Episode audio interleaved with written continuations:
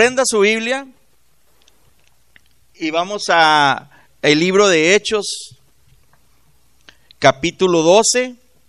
Vamos a leer versículos del 1 al 5. Amén. Dice la bendita palabra de Dios. En aquel mismo tiempo el rey Herodes echó mano a algunos de la iglesia para maltratarles y mató a espada a Jacobo, hermano de Juan. Y viendo que esto había agradado a los judíos, procedió a prender también a Pedro. Eran entonces los días de los panes sin levadura, y habiéndole tomado preso, le puso en la cárcel, entre cuatro soldados cada uno, para que le custodiasen, y se proponía sacarle al pueblo, al pueblo después de la Pascua. Así que Pedro estaba custodiado en la cárcel, pero la iglesia hacía sin cesar oración a Dios por él. Otra vez el 5. Así que Pedro estaba custodiado en la cárcel, pero la iglesia hacía sin cesar oración por él. Incline su rostro. Padre Celestial, te damos gracias, Señor, a esta hora por tu bendita palabra, Señor, que estamos a punto de recibir. Es la primera palabra que estos corazones recibirán, Padre Santo, en este 2021. Agradecido estamos contigo, Señor, porque has sido bueno, porque hasta aquí ha sido con nosotros tu misericordia y te pedimos que dispongas nuestros oídos espirituales escuchar aquello que viene de lo alto. No filosofía humana, no narciso, Señor, sino que sea tu Espíritu Santo hablando en esta mañana a estos corazones. En el nombre de Cristo Jesús te damos gracias. Amén. ¿Pueden sentarse? El mensaje de hoy se llama las razones del sufrimiento.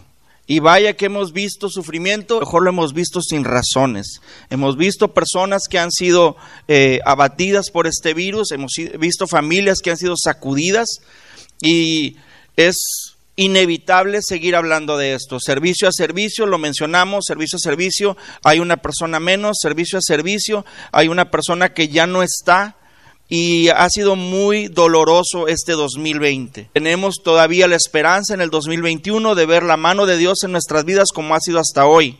Y fíjense que no ha sido algo que solamente sea de esta era. En aquel tiempo eh, los apóstoles ya estaban viviendo una revolución a medida que el movimiento cristiano iba, eh, iba siendo más, eh, de más atracción a los judíos como a gentiles surgieron dones crecientes entre la comunidad judía y ahora los nuevos seguidores de Cristo. Había ya ciertas sectas en Israel y era imposible que entrara una secta más, pero diferentes a ellos. las sectas de Israel, por ejemplo, eran los fariseos, los saduceos, los esenios y los celotes. Todos ellos de alguna manera seguían creyendo en el Antiguo Testamento. El Nuevo Testamento estaba surgiendo con este momento de Jesús y todos ellos seguían la ley estos revolucionarios que vienen bateando, que vienen exaltando el nombre de Jesús, eran los diferentes. Era imposible que se inmiscuyeran con ellos. Era una fe, el cristianismo era una fe completamente distinta al judaísmo. Los discípulos enfrentaron toda esta tensión. Cuando usted es diferente, cuando usted le va al Cruz Azul y no al América, es diferente. Y hay tensión cuando llegas a casa de americanistas, hay tensión cuando llegas a casa de demócratas y tú eres... Eh, republicano o cuando tú eres demócrata y llevas a casa de republicanos. Siempre va a haber algo que te digan, te va a echar la suegra, te va a echar alguien, porque no eres de ese clan, porque no eres de esa tribu, porque no eres de esa denominación o de ese partido político o de esa preferencia de equipo de fútbol. Discúlpeme que diga Cruz Azul, discúlpeme que diga América, pero son de los más populares. Y siempre que se menciona algo de esos equipos, la gente se despierta. ¿Ok? Así que los, discípulos enfrentaron esta tensión, esa incomodidad que se llega a sentir de alguna manera cuando estamos en un lugar que no somos eh, de la mayoría o que no tenemos el mismo pensamiento o la misma visión. Siempre hay una, una tensión. Aquí la tensión era más fuerte. ¿Por qué? Porque eran perseguidos los cristianos. Y fíjense qué curioso con ellos. Ellos no respondían a los golpes, ellos no respondían a la violencia se acrecentaban las diferencias en Jerusalén y Judea entre los seguidores de Jesús y la comunidad judía era observante en esto. Se dio una nueva persecución una vez más. Jacobo era muerto, Pedro estaba encarcelado y estaba además custodiado. Ahora, nos preguntamos por qué, de dónde vienen estas razones para sufrimiento. Les repito el, versículo 1 y 2 del capítulo 12 de Hechos. Dice, en aquel mismo tiempo el rey Herodes echó mano a algunos de la iglesia para maltratarles y mató a Jacobo, hermano de Juan. Así, fíjense, dos de los, de los tres apóstoles más cercanos, dos de ellos fueron arrestados, de los cuales uno sería ejecutado y el otro sería liberado. Las razones por las cuales uno fue asesinado y el otro dejado en libertad no se dicen. Es más, en nuestro punto de vista dices, ¿por qué? ¿Por qué Jacobo fue muerto y por qué Pedro fue puesto en libertad después? Y vaya manera de, lo cómo lo hizo Dios. Pero ¿por qué pasan estas cosas? ¿Acaso estaba Jacobo fuera de la visión? ¿O acaso Jacobo no tenía fe como la tenía Pedro? ¿O acaso la iglesia nada más estaba orando por Pedro y no por Jacobo? No, la iglesia estaba orando por todos. Así usted y yo ahorita escuchamos de alguien que está enfermo y nos ponemos a orar por ellos. Anoche teníamos la preocupación de la hermana amiga de, mi hermana Erika y traíamos ese cuestionamiento y yo le decía a mi esposa, no hombre, sí la hace la señora, le digo, sí la va a hacer, no te preocupes. Oramos como quiera por ella y hoy tenemos la noticia de que no lo logró. En la semana supimos de otra persona y dice, poco lo logró. Ahora no sé cuál de los dos lo merecía a nuestros ojos. Si el otro estuvo en una fiesta y no tomó las medidas pertinentes, hasta podríamos decir se lo merece, ¿no? En nuestra vida humana, en nuestra carnalidad, podemos llegar a ser tan duros así y decirlo sí se lo merecía. Sin embargo, la hermana no se lo merecía. Fue un accidente. Ella no se puso, ella no buscó, no desafió las leyes de la, de la, de, la, de lo que tenemos que hacer ahorita, de la, de la distancia, de la de salubridad, vaya de nuestra salubridad personal. No, y sin embargo pasó. ¿Qué falló? ¿Qué falló? ¿Falló la oración de Erika? ¿Falló la oración de nosotros? No sabemos, la verdad, las respuestas son muy difíciles y muy complejas. Solamente Dios, que es soberano, es el que toma la decisión y a nosotros no nos queda más que seguir orando. Y el sufrimiento ese sufrimiento que causan esas pérdidas, ese dolor, esa angustia, ese encarcelamiento, esa prisión de cualquier índole, porque hay prisiones de cualquier índole, puede hacer eh, la, más dulce la victoria que después. Hace unas semanas les compartí acerca de mi hermana Josefina García. Es la primera persona que yo despido, que a mí me toca despedir, que me toca preparar para despedir. Y para cuando yo llego a ver a Josefina, estaba más lista que yo. Y yo pude ver en sus ojos, unos ojos claros, tenía una paz, una tranquilidad tan grande que decía, ¿cómo puede ser posible? Estaba ya aventando sangre por la boca esta mujer. El cáncer se la había comido, se la había devorado. Y veíamos al marido deshecho y dice, pastor, yo estoy lista. Yo estoy lista. Y yo pude ver la victoria ahí. Dice, ¿cómo vas a ver la victoria en la muerte? Ella ya ganó. Ella está frente a Jesús, ella está adorando y glorificando al Rey de Reyes y Señor de Señores. Esta es nuestra meta ahorita. Nosotros tenemos, somos perros sobre la tierra, vamos caminando solamente por aquí y debemos de dar honor con nuestras vidas al Rey de Reyes y Señor de Señores. Esa es nuestra meta, llegar al cielo. Mi meta es que usted llegue al cielo. Y muchas veces esta derrota de las que le hablo es permitida para que nosotros podamos apreciar y valorar mayor la victoria que sigue. ¿Cuál fue la victoria de mi hermana Josefina? Estar en los pies del Señor, estar alabando a Dios, estar glorificando su nombre. Generalmente es el caso, eh, lo manejamos más como victoria nosotros humanos cuando no hay muerte. Porque sí, decimos, tenemos la victoria en Cristo Jesús. Somos vivos, somos libres, somos prósperos, pero nada más cuando nos vemos vivos. Cuando nosotros vencimos la muerte, vamos a decirlo de esta manera, cuando nosotros no logramos morir, vaya, es cuando nosotros vemos como una victoria, porque nuestra carnalidad no queremos morir. A veces es la incertidumbre de dónde voy, cómo andarás, ¿verdad? Esa es, esa es la pregunta. Pero cuando nosotros vemos muerte, creemos que perdimos. Y no le estoy diciendo que se suicide, póngase uso. Simplemente es un paso el que estamos llevando. Pero le digo, cuando hay muertes involucradas lo vemos como una pérdida. Por ejemplo, la pérdida de un trabajo o, alguna otra clase de adversidad. Esas pruebas no son permanentes y como quiera Dios se glorifica. Días atrás nuestra hermana nos compartía de que pasó por cáncer. Y fíjense, si yo pudiera estar hablando aquí y hubiera tres, cuatro personas que tienen cáncer, por mucho que yo hablara, yo no voy a poder hablarles de qué se siente caminar en los zapatos de una persona que tiene cáncer. Sin embargo, si en algún momento viene una persona, surge una plática y mi hermana comparte, oh, mi hermana le va a decir, sí, hay poder en la sangre de Cristo. Porque Dios me permitió ver a mis hijos, porque Dios me permitió ver a mis nietos, porque ahorita vengo y alabo su nombre. No agarro los nietos para cuidarlos, pero yo vengo a alabar a Dios. Mire, tomamos tiempo para alabar a Dios porque ella sabe. Ella sabe a quién se lo debe.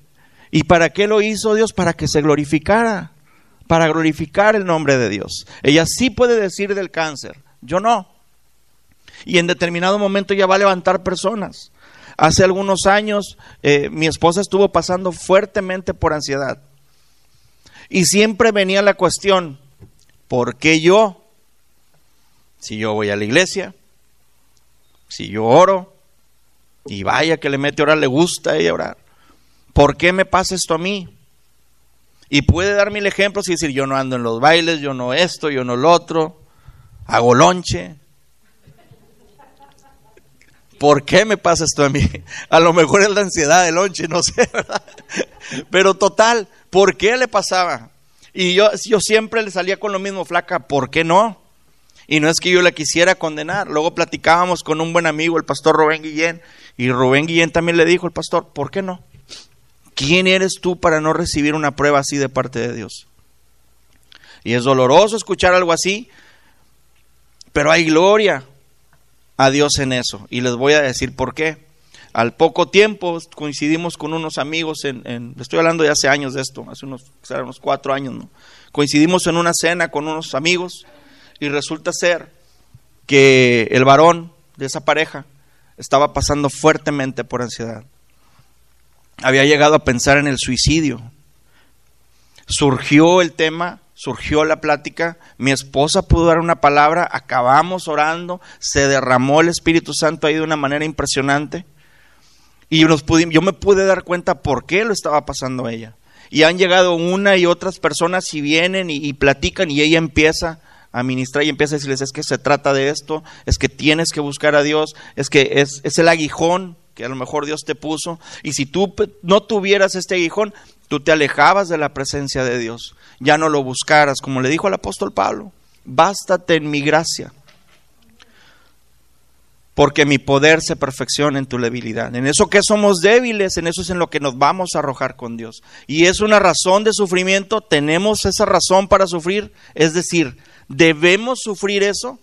Como decía mi esposa, no, mi hermana misma me contaba, yo inicié en tal iglesia y apoyamos a los pastores y anduvimos. Y esa mujer no se merecía eso, mi hermana no se merecía eso.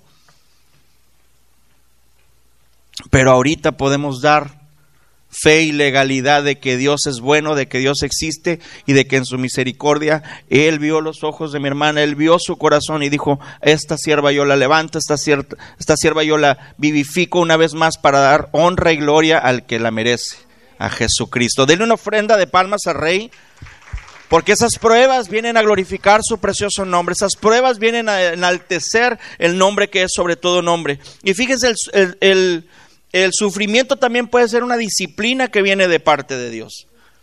Dicen los pastores, y me refiero a los pastores ovejeros, no a los pastores eh, de personas, que cuando tienen una oveja muy ladina, le quiebran una pata ¿Se han oído eso? A mí me sorprendió bastante. Le quiebran una pata y se aplaca la oveja. Y luego ahí la traen pegada porque el mismo pastor que le quiebra la pata es el que la sana. Y después la oveja se, se vuelve dependiente de ese pastor. Y a veces es lo que pasa con el Señor. El Señor viene y nos quiebra una pata. Viene y nos da un coscorrón. Y en el estarnos sobando, ay Señor, te tienes que arrimar, sóbame tú, porque yo no puedo. Me lo diste muy fuerte. Dice Hebreos 12:6, porque el Señor al que ama, disciplina. Hace días les hablaba del cinto que conoció mi hijo en estos días. Y tuve que decirle, sabes que te amo con el alma. Yo no voy a permitir que te hagas un holgazán, que te hagas un patán, un bueno para nada. Así que recibe estos cinco cintarazos en el nombre de Jesús y se me endereza. ¿Sí me entiendes lo que te estoy diciendo? Sí. ¿Le dolió? Sí. No me dijo que me amaba, les mencionaba la vez pasada, pero ni modo. Lo amo, por eso lo disciplino. Yo no quiero que mis hijos eh, pues crezcan siendo malas personas. Tiene que haber disciplina. Duele, pero así es. O te quiebran una pata, o te dan un coscorrón, o algo te pasa, pero te enderezas. Y a veces yo digo, ¿para qué? Si andando derechito, andando en el camino, como quiera Dios te da un jalón de orejas. No sé si para que no se te olvide qué raya es la que debes de seguir o qué velocidad debes de llevar. Pero Dios nos endereza. Y utiliza medidas muy extrañas a veces para llamar nuestra atención, para castigar a sus hijos. Por ejemplo, si alguien excede el límite de velocidad, ¿le aplicarías la pena de muerte? Yo creo que no, ¿verdad? Hace unos meses me aplicaron a mí un ticket porque iba a 10 o 14 millas arriba en, en una zona. Este, y pues no me llevaron a la pena de muerte, es más, la corte la tuve por teléfono, fue hasta cierto punto muy fresa el asunto, muy relajado, los 250 dólares no son relajados ni fresas, pero me dieron oportunidad de hacerlo en dos pagos, este, pero vaya, va de acuerdo a lo que yo hice. Bueno, yo creo que se excedieron un poco, ¿verdad? Yo he pagado 50 dólares, no sé. Pero bueno, no se crea. Pero bueno, va de acuerdo a lo que yo hice. El castigo de parte de la, de la justicia para mi exceso de velocidad o mi infracción en la ley fue de acuerdo a... Hay un tabulador que tiene la ley para decidir cuánto es lo que pagas a medida de tal. Y me lo dijo el policía, no hombre, no te apures, dijo, este no pasa de tanto. Sí, pues como tú no lo vas a pagar. Yo con la urgencia de llegar con las hamburguesas a la casa y, este multándome bien, bien plácidamente. Pero pasan las cosas de esa manera, ¿de acuerdo? Dios no nos da más de lo que no podemos aguantar. Y gloria a Dios por ello, porque imagínese, imagínese el castigo en la cruz de Jesús. Tuvo que aguantarlo. Usted y yo no lo hubiéramos en el primer chicotazo. No, no, no, perdóname. Y él aguantó todo por usted y por mí. El sufrimiento nos permite convertirnos en un recurso, ayuda o ejemplo a los demás, como les mencionaba ahorita de mi hermana, ¿verdad? Como les mencionaba acerca de aquellas personas que, que pasaron por algo, ellos pueden dar de sí, ellos pueden hablar de que, de que Jesús es bueno. No sé si recuerdan la semana pasada el comando armado que les hablé que una persona intercedió por ellos, les mencioné que esta persona había pasado por un centro de rehabilitación donde había aprendido el lenguaje ese para poderse comunicar con ellos. Bueno, esta persona actualmente es un excelente guitarrista, toca blues, tremendo, y se echa unas alabanzas en la guitarra, pero de una manera impresionante. Cuando hay muchachitos en la escuela, en la secundaria donde él trabaja como prefecto, él se da cuenta que ellos andan en drogas de volada los agarra. Y les empieza a hablar y hablar y hablar y hablar. Y si no le pescan a Jesús, les avienta la guitarra. Ya, esto, ya hecho hasta tocadas ahí, no tocadas de rock, no piense mal, no hubo slam ni nada de eso. Pero hace tocadas, por ejemplo, en el Festival de las Madres, una canción, no sé, me imagino el señor a señora con guitarra, algo por el estilo. Pero involucra a los niños en algo, no los suelta cuando él sabe que una criatura está en drogas. Y mire, se ve desde la secundaria esto. Qué triste. Pero el, Señor permite que nos convirtamos en un recurso, en una ayuda para aquellas personas. Así desde nuestro dolor podemos alentar y dar esperanza a otros, que era lo que les mencionaba hace un rato. El apóstol Pablo nos dio un gran ejemplo al escribir a los romanos. Dice, porque deseo veros para comunicaros algún don espiritual a fin de que seáis confirmados. Romanos 1.11. Tres años después de escribir esta carta, Pablo llegó a fin a Roma, pero como prisionero. Su fin era llegar a Roma, pero no era como prisionero, él quería ir a predicar. Aún así, su estadía en Roma le dio la estabilidad a la iglesia, que pronto sufriría la terrible persecución del emperador Nerón. El ejemplo de Pablo fortaleció y demostró que el sufrimiento no significa que una persona se encuentra fuera de la voluntad de Dios. Ojo con esto. El sufrimiento no significa que una persona se encuentre fuera de la voluntad de Dios. Qué fuerte es esto. De hecho, regularmente suele demostrar lo contrario. Semanas atrás estuvimos con una pareja de personas adultas y estas personas adultas este, están teniendo problemas. Es un ministerio muy bonito, son, es un ministerio de visitación. Cuando hay alguien enfermo, esta persona va, le llevan una sopita, una oración, una palabra, un canto, algo, y se, le, se vivifican esas personas. Esa persona ha preparado muchas personas para que se vayan, ha orado por, por personas para que se vayan. Y me creerán que con los cambios de la edad vienen situaciones a veces difíciles, sobre todo para el hombre, usted sabe a qué me refiero. Y en esa situación difícil del hombre hay un cierto conflicto. Y me creerá que a los casi 70 años de edad de cada uno, el Señor de repente le cobra celos a la señora de un novio de la secundaria, de un pretendiente. Y es que de seguro viene el pelado ese. Y es que yo vi rodadas. Y es que llegué y estabas hablando por teléfono. Imagínense, vienen dificultades. La señora es una tremenda sierva de Dios. Tremenda. Es más, fíjense, estas cosas de, es poco que se escuchen. A lo mejor alguien ya la había escuchado. Una vez el Señor discutiendo con ella, fuerte, fuerte, discutiendo, dice ella que ya no aguantaba, estaba llorando y de repente se volteó y el Espíritu Santo empezó a reprender. Empezó a hablar en lenguas ella. El Señor se alejó, se asustó. Yo digo que se asustó y se hizo a un lado. ¿Merece estar sufriendo? No. Es más, los dos no merecen tener este sufrimiento porque los dos van y visitan. Los celos vienen después, cuando te acuerdas que allá había viento que soplaba, ¿no? Y ahora no. Ahí es cuando vienen los celos y es cuando vienen los problemas. Pero en la interacción para ir a visitar, para ir a dejar la sopa, para ir a levantar la mano, ahí van los dos juntos. Es curioso. Pero no merecen esa vida esas personas adultas. No merecen ese sufrimiento. Y es un sufrir, imagínense. Hazme el favor de la secundaria, el cuate. Sabrá Dios si vive. Pero la mente de nosotros como seres humanos va cambiando. Y en determinado momento cambiamos y tenemos otras perspectivas y, vienen otras ideas en nuestra mente y el mismo dolor o el sufrimiento, ¿verdad? De lo que antes fue y ahora no es, puede traer ese tipo de malestar, ese tipo de problemática. Pero escuchamos eh, testimonios de personas, escuchamos testimonios de gente que ha logrado eh, seguir adelante, eh, caminar de la mano de Dios, aún en esos problemas y en esas situaciones, y es la que nos levanta a nosotros y nos empieza a decir, sabes que sí se puede en Jesús, podemos ser vivificados en Jesús, estoy pasando esta prueba, tengo este aguijón, pero Dios está conmigo. Después vienen otros problemas dices, oye, como quiera le di la mano, lo hablábamos la semana pasada. A veces ayudamos a las personas en nuestro ministerio o simplemente como seres humanos le echas la mano a alguien y al rato están hablando de ti. Era algo que mencionábamos la semana pasada y luego hubo testimonios tremendos y poderosos aquí.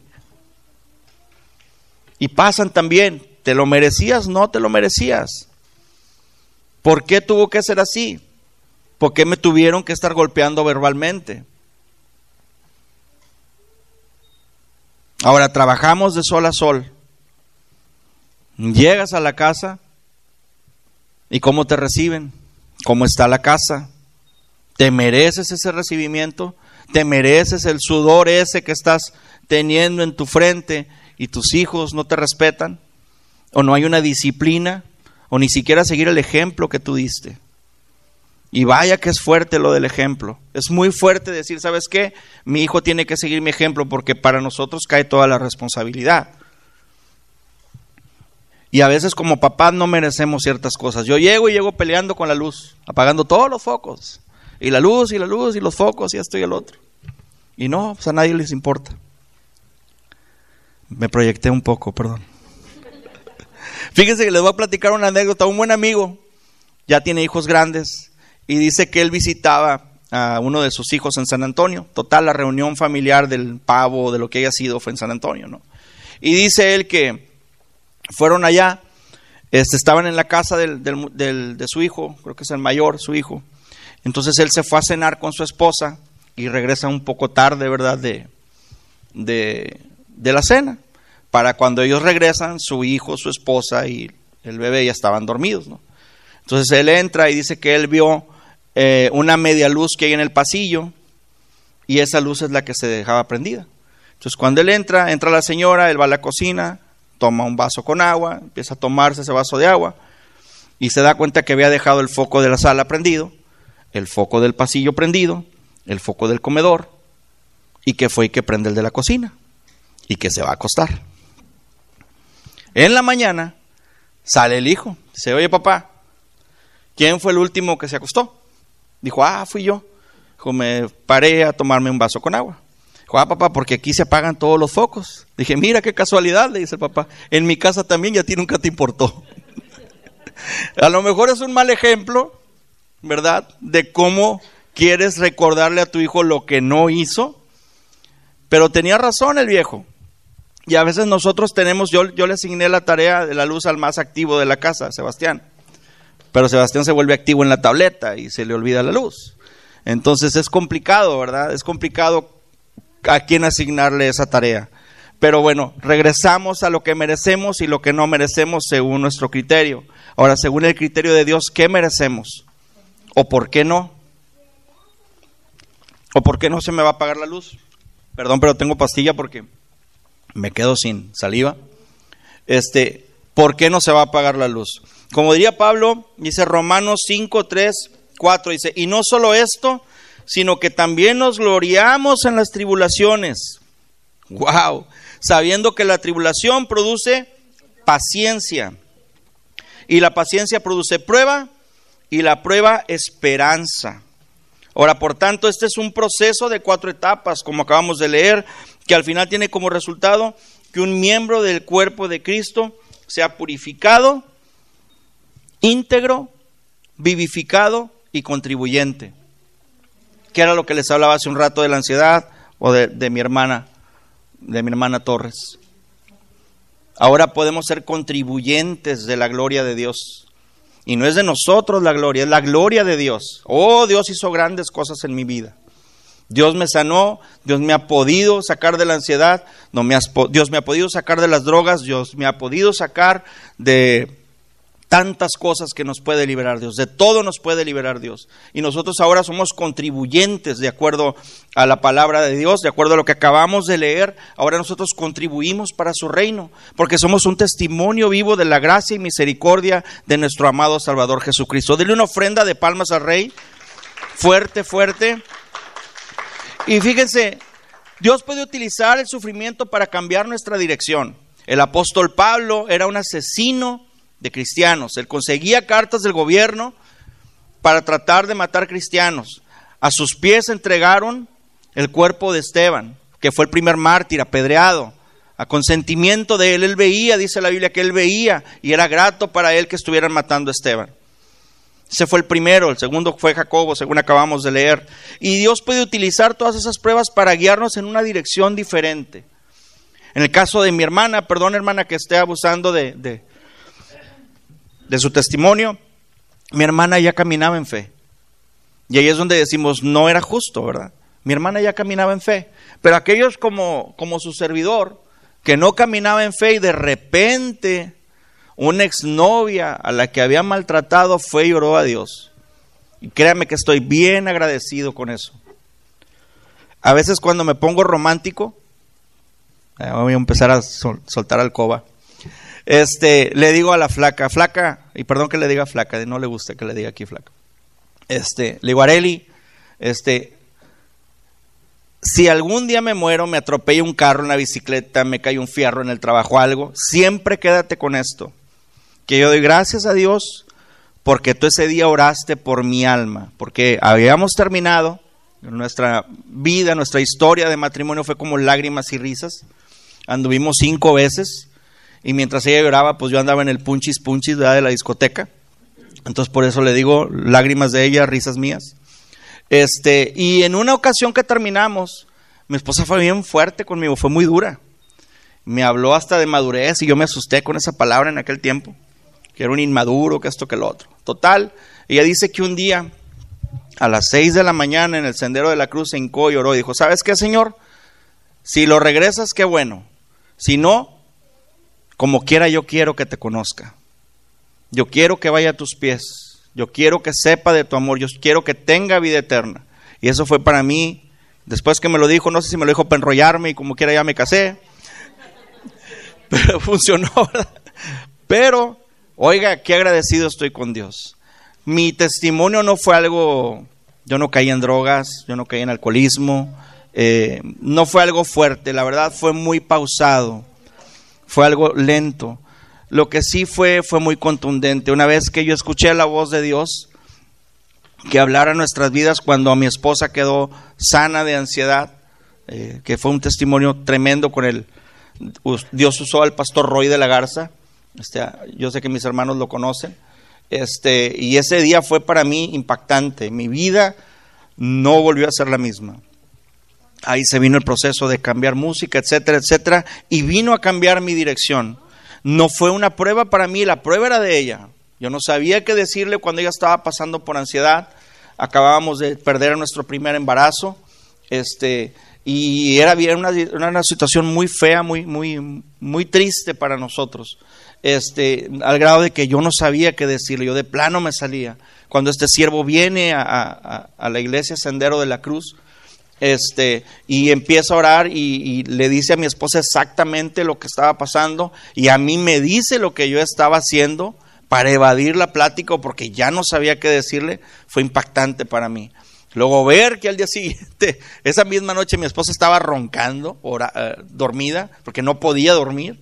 Yo estaba dando gloria a Dios, a ese Dios que, del cual me habían hablado, que no conocía, que lo había aceptado, pero lo tenía bien apretado a Jesús yo en el corazón porque tenía vanidad, tenía discos, tenía tantas cosas que yo quería seguir haciendo como persona, como ser humano. Este, ese día para mí cambió todo. De ahí se vino una revolución grande, grande, grande. Recordé una palabra dada en el 2002 y vienen más y más y más palabras confirmadas de parte de Dios. Y cambió la dirección de mi vida. Créame, yo jamás pensé estar hablando de Dios como lo estoy hablando ahorita. Mi meta era otra, mi sueño era otro. Yo quería ser un gran DJ. De verdad, ese era mi sueño. Es más, ya no pensaba ni escuela, ayer antier hablábamos de los artistas que no acaban ni la secundaria. Y a lo mejor así hubieran dado yo. Y no critico a los artistas, ganan una lana, ¿verdad? Pero no acabaron la seco. Esa era mi meta. Y Dios cambió completamente el rumbo, cambió la dirección por la gloria de Él. Por la gloria de Él, porque no se trata de mí. Esto que está pasando aquí no es de Narciso. Es para su honra y gloria y alabanza de su precioso nombre. A Dios sea toda la gloria. Denle una ofrenda de palmas al rey. Vamos. Y, mire, pueden que nunca vamos a comprender nuestras razones, nuestro sufrimiento nunca lo vamos a entender.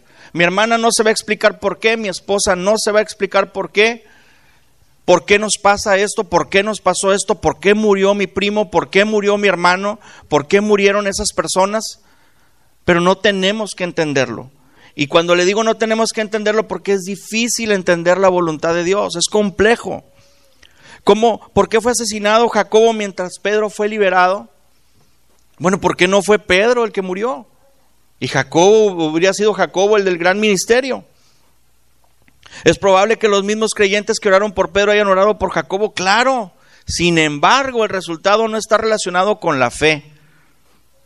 El resultado de lo que pasa, de lo que Dios decide, no está relacionado con nuestra fe. Nuestra fe sigue siendo en Él y solo en Él. Nuestras oraciones se deben de cerrar con, más no se haga lo que yo pido, sino se haga tu perfecta voluntad.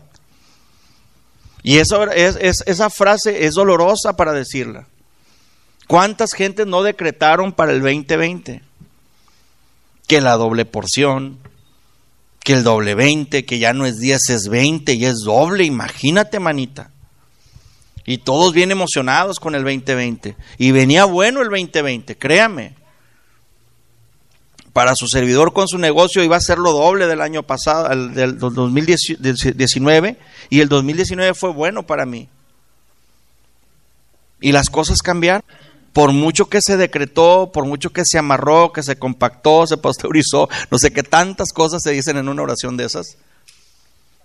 Pero al final la voluntad de Dios cambió todo. Dios dijo, no, no va a ser de esa manera. Vino sufrimiento, vino dolor, vino acorralamiento. Nos acorralaron en nuestras cuatro paredes y ahora qué vamos a hacer, me dicen mis hijos. Dice mi esposa que los primeros días eh, yo me iba a trabajar y metían un colchón ahí al cuarto y todos se ponían, y vamos a contar cuentos. Ok, vamos a contar cuentos. A ver, Sebastián, tú cuenta un cuento. Y, y, y, Sebastián empezaba, no, pues esta vez era una niña, dice, que estaba, una princesa que estaba en un castillo. Dijo, y se la pasaba encerrada y encerrada. Dice, yo no sé, dice, a lo mejor estaba en cuarentena la princesa. ya ellos empezaban a ver ese tipo de detalles. Y así es como está sucediendo ahorita. Dice, no comprendemos las razones de nuestro sufrimiento, pero no nos toca comprenderlas. Nos toca orar, nos toca dar gracias a Dios en todo momento y seguir adelante.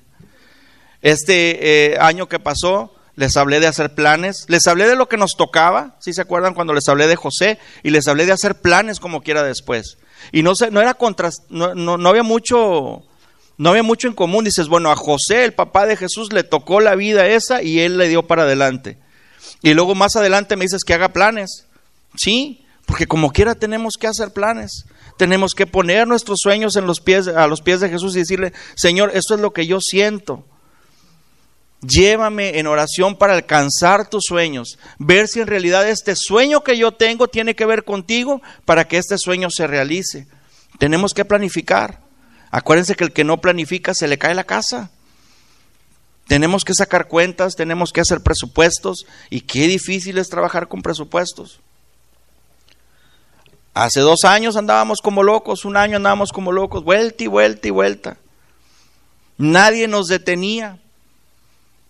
Se decía que con los nuevos, eh, con los estímulos, ahora el, el otro estímulo recibido, pero con el primer estímulo se creía que iba a haber un derroche económico y ¿qué creen? la gente se puso a pagar deudas. Todas esas emociones vividas a tarjetazo el año anterior y a lo mejor principios de ese mismo año las tuvieron que pagar. Entrevistaron en un noticiero a una de las personas de las casas de empeño y dijo, no, ha sido muy bueno, ya nos están pagando todo. No se fueron a derrochar. ¿Cómo te ibas a derrochar si estábamos encarcelados, estábamos acorralados? La economía iba a fluir, pero no iba a fluir a lo mejor como el gobierno lo esperaba. La gente quiso sentirse sin peso, sin peso económico. Yo creo que es natural. Yo también tomé decisiones de ese tipo. Y gloria a Dios porque me está funcionando. Entonces han cambiado las razones, no comprendemos por qué, pero Dios está haciendo la buena obra. Y bueno, hablamos ya al final, les, mencionaba, Pedro murió, Jacobo, Jacobo, perdón, murió y mientras Pedro fue liberado y fue una manera muy milagrosa en cómo fue liberado. Así que Pedro dice estaba custodiado en la cárcel, les estoy leyendo el versículo 5, pero la iglesia hacía sin cesar oración a Dios por él, que era lo que les mencionaba ahorita. No debemos de dejar de hacer oración. Mientras la iglesia oraba por él, Pedro dejó el asunto en manos de Dios y se fue a dormir. ¿Usted se va a dormir a gusto en estos días? Dejando en las manos de Dios esa preocupación, los viles. Señor, aquí en la almohada te pongo los viles. A ver cómo le haces. Es difícil. Siempre somos proactivos a querer ayudarle a Dios. Pero no nos ha dejado de otra. No puedes entrar a un hospital ahorita a orar por la persona, a reprender al demonio del COVID. No podemos hacer eso. Fui partícipe de varias oraciones por fuera de un hospital. Y con muchas ganas cantando, con muchas ganas leyendo la Biblia, con muchas ganas orando. Pero al final la voluntad de Dios es la que se hace firme, es la que se hace fuerte, es la que predomina. El soberano y poderoso Dios. De este modo, si el Señor estaba liberando por medio de la decisión de los hombres para Pedro, estaba bien. Si por otro lado deseaba liberarlo por medio de la intervención de un ángel, también esto estaba bien. Y, chequen esto, por último, si deseaba liberarlo por medio de la muerte, para Pedro también hubiera estado bien. Les hablaba de Josefina, hermana Josefina García. Dios la liberó por medio de la muerte. Y créanme, no voy a, a, olvidar los ojos de ella, la paz que me transmitía. No la conocía y me agarré a llorar. Era impresionante, ella estaba lista, como la, la podías ver hasta ansiosa ya por, por terminar la jornada en vida. Le preocupaba a su viejo. Pero pudimos ver sus hijos, fuertes sus hijos en Cristo. No se me olvide, ellos estaban tan tranquilos. Los dos caminaban en fe. Y bueno, ¿qué hacemos cuando la soberanía de Dios está fuera de nuestros deseos? ¿Qué podemos hacer? Les voy a platicar una historia que me gusta mucho. Amber René Hagerman, y ya con esto voy a cerrar, nació el 25 de noviembre de 1986 en Arlington, Texas. El 12 de enero de 1996, un hombre blanco o hispano en una camioneta negra la secuestra y ella estaba montando su bicicleta alrededor de una tienda abandonada y de ahí fue secuestrada. Lo dijo King, Jim Kevin a la policía en la descripción, una descripción somera del secuestrador. Cuatro días después del secuestro, un hombre encontró el cadáver de Amber en un arroyo, quien a sus nueve años fue degollada y violada. A los pocos días, la madre de Amber Donna Harris pidió leyes más estrictas contra los delincuentes sexuales. Fíjese, a los pocos días, póngame atención a esto, qué valor de mujer. Pidió leyes más estrictas contra los delincuentes sexuales. Jimmy Whitson pidió a los legisladores frente al Congreso de los Estados Unidos en junio del mismo año crear un registro nacional de delincuentes sexuales. Actualmente, cuando usted se va a vivir a una colonia, usted puede acudir a ese registro y darse cuenta si hay personas eh, acosadores sexuales, etcétera, personas registradas como, como molestadores sexuales. Martín Frost, el congresista que, representa el distrito de Whitson, propuso una ley de protección llamada Amber Hagerman, lo que hoy conocemos a través de nuestros celulares y medios de comunicación como alerta AMBAR. AMBAR es el reacrónimo en inglés de America's Missing Broadcasting Emergency Response. Esta alerta es usada en más de 15 países según Wikipedia, y da oportunidad de rescatar y salvar a miles de niños. Quizás si Amber Hagerman no hubiera muerto, ahorita no se rescataran esas criaturas tan rápido. Si no fuera, si no hubiera sido brutalmente asesinada y violada, esto no hubiera pasado. Pero los papás no se quedaron así. Dios mismo nos vio en nuestro pecado y sabía que no íbamos a poder. Sabía que con tanto sacrificio que nosotros haríamos no íbamos a alcanzar la misericordia, porque somos pecadores. Y el mismo Dios se bastó de su Hijo Jesucristo para morir por nuestros pecados, para darnos salvación y vida eterna. Pónganse de pie. A esta hora damos gracias a Dios porque a lo mejor no hay razones para nuestro sufrimiento, para nuestro dolor, para las pruebas con las que vivimos, pero solamente Él se glorifica a través de ellas. Debemos declamar en todo momento por su misericordia, que haga su perfecta voluntad en nuestras vidas. A lo mejor no nos gusta esa perfecta voluntad, a lo mejor es dolorosa la decisión que toma Dios. ¿Por qué lo hace? No sabemos pero no nos queda más que aceptarlo. Por mucho que querramos decretar, amarrar, atar, lo que usted quiera, Él es el que tiene la última palabra. Y a Él es el que alabamos, honramos y glorificamos en esta mañana. Vamos a orar.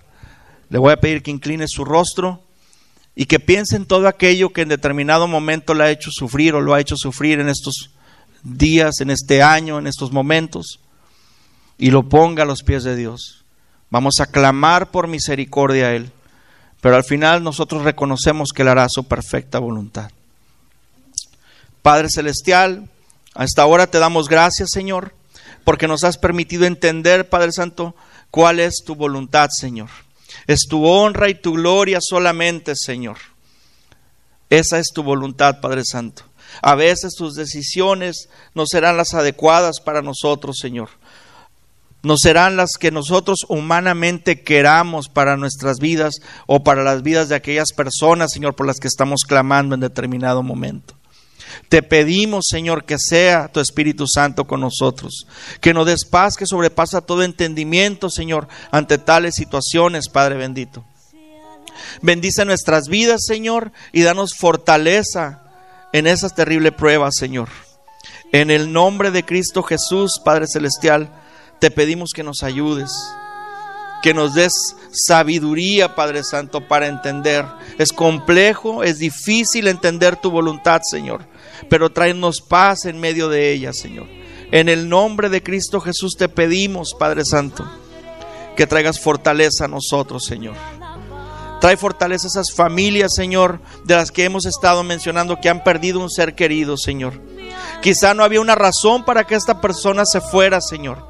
Quizá no había una razón para el sufrimiento de esa familia por la ausencia de ese ser querido que ya no está. Pero yo te pido que traigas fortaleza a ellos, Señor. No entendemos tu soberanía, Padre Santo. Solamente la aceptamos, Señor. En el nombre de Cristo Jesús te damos gracias por lo que hiciste por nosotros en la cruz del Calvario, Señor. Gracias por tu muerte, Señor. Y no cualquier muerte, Señor, muerte de cruz.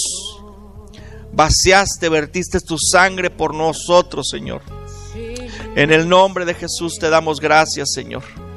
No había razón para ese sufrimiento para ti, Señor. Sin embargo, te entregaste por nosotros. Y a ti te alabamos y glorificamos tu precioso nombre. En el nombre de Cristo Jesús te pido, Padre Santo, por la familia de mi hermana Torres, Señor. Trae fortaleza a ellos, Padre. En el nombre de Cristo Jesús te lo pedimos. Trae fortaleza a la familia, amigos de mi hermana Erika, Señor. Ahora ante la ausencia de esa persona, Señor. En el nombre de Cristo Jesús, fortaleceles, Padre. Te pido también por la familia Redondo en Matamoros, Señor. Perdieron a su hijo, Señor. Oh, ¿cómo estará Miguel Arredondo, Padre? Hay fortaleza esa familia, Señor. En el nombre de Cristo Jesús. En el nombre de Cristo Jesús te damos gracias, Señor. Amén y amén.